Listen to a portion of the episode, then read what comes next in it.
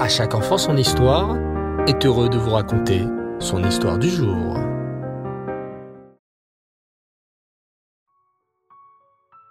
Tov les enfants, content de vous retrouver après un Shabbat merveilleux. Comment allez-vous? Baruch Hashem. Alors comme tous les mots de Shabbat, place à notre histoire sur le Baal Shem Tov. Écoutez attentivement. Avant de se dévoiler et d'être mondialement connu en tant que tzaddik, Rabbi Israël Baal Shem Tov était un tzaddik nistar, c'est-à-dire un juste caché. Un juste caché? Oui, c'est-à-dire un tzaddik qui cache sa grandeur aux yeux du monde.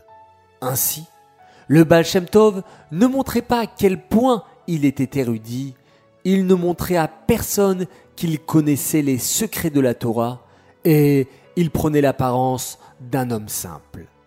Il avait l'habitude de voyager dans les villages reculés de Russie à la rencontre de ses frères juifs. Il avait beaucoup de plaisir à rencontrer les juifs simples, à voir comment ils servaient Hachem de tout leur cœur, avec sincérité, malgré leur ignorance et leur grande simplicité. Le Baal Shem Tov les encourageait dans leur pratique des mitzvot et il leur montrait à quel point ils étaient importants aux yeux d'Hachem. Un jour, le Baal Shem Tov se rendit dans une lointaine auberge qui appartenait à une famille juive et qui se trouvait à un carrefour entre plusieurs routes. Cette auberge était éloignée des villages où se trouvait une communauté juive. Lorsqu'il arriva à l'auberge, il fut accueilli chaleureusement par les membres de la famille de l'aubergiste. On lui servit à boire et à manger. Mais l'aubergiste n'était toujours pas là. Où est votre père? demanda le Baal Shem Tov aux enfants de l'aubergiste qui venaient de lui servir un bon bol de soupe chaude. Il prie, répondirent les enfants. Le Baal Shem Tov attendit une heure, puis deux. Lorsque l'après-midi était déjà bien avancé, l'aubergiste sortit enfin de sa chambre. En apercevant le Baal Shem Tov, il s'excusa.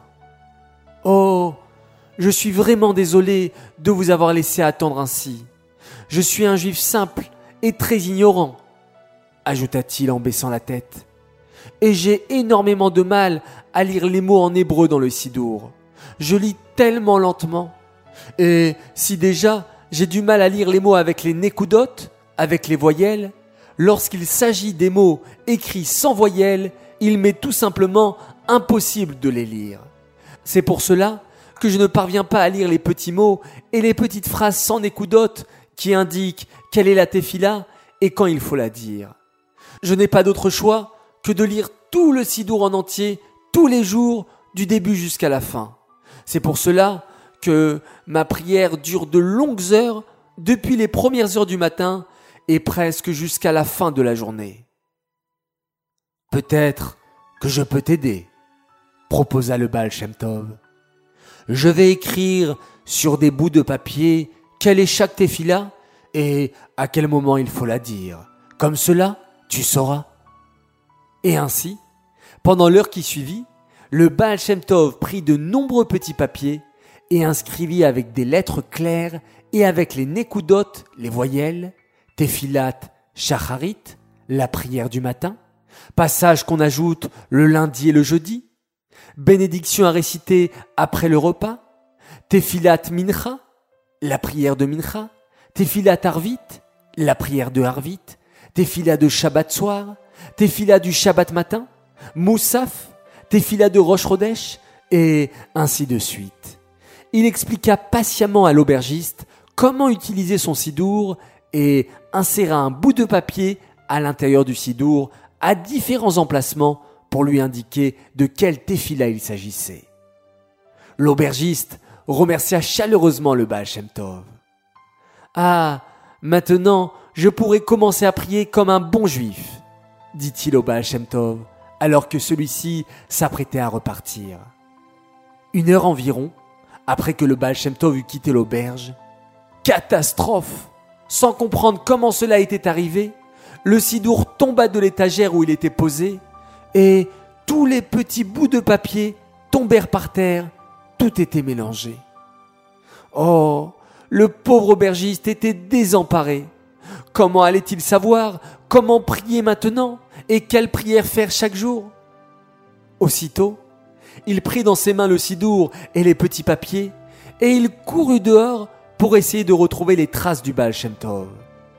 Au bout de plusieurs kilomètres de marche, à toute vitesse, il aperçut de loin le Baal devant un fleuve. Comment va-t-il traverser le fleuve? se demanda l'aubergiste.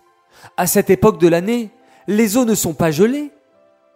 Et, à sa grande surprise, il vit le Baal sortir un grand mouchoir de tissu de sa poche, l'étaler sur l'eau du fleuve et se tenir debout dessus comme sur un radeau de bois bien solide.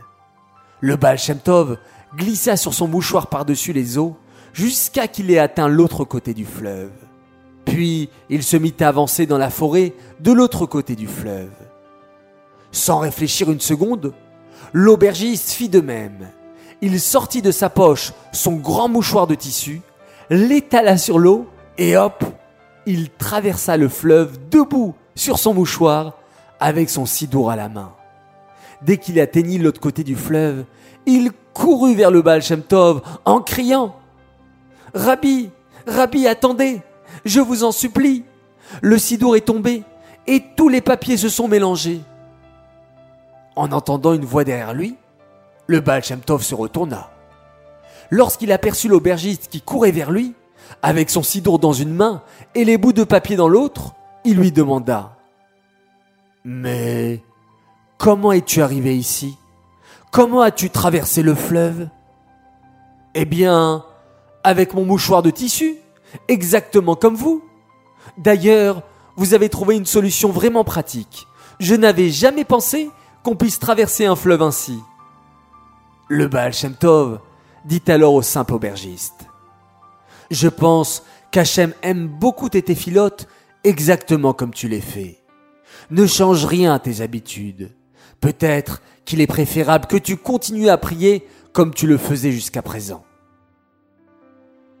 Nous apprenons de cette histoire, les enfants, à quel point Hachem aime les téphilotes récités avec cœur et simplicité même si on ne comprend pas toujours les mots que l'on prononce, et même si parfois on se trompe sans faire exprès.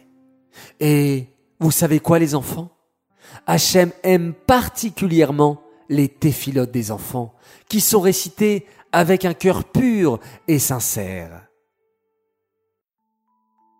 Cette histoire est dédiée Lelou Nishmat, Hélène Aurélie Tabor, Bat Victoire, Aléa Shalom.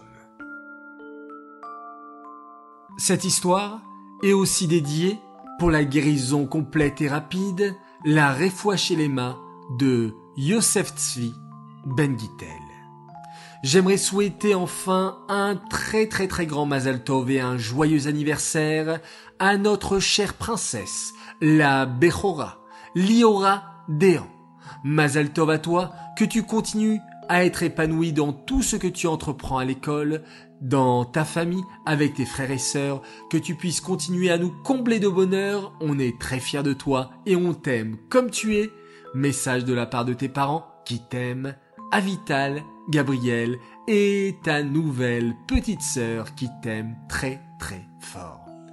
Voilà les enfants, Mazal Tov, Zachor Letov, que de bonnes nouvelles pour chacun d'entre vous.